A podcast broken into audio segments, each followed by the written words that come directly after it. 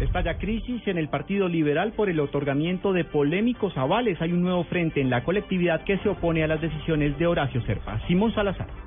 El senador liberal Juan Manuel Galán lamentó que la colectividad esté comenzándose a fraccionar debido a los avales que están siendo otorgados supuestamente a candidatos cuestionados.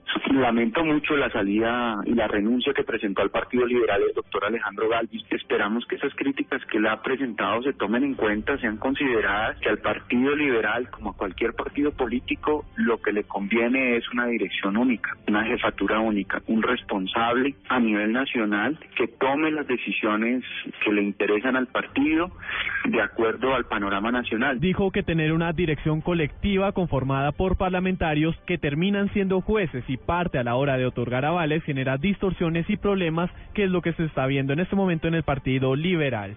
Simón Salazar, Blue Radio.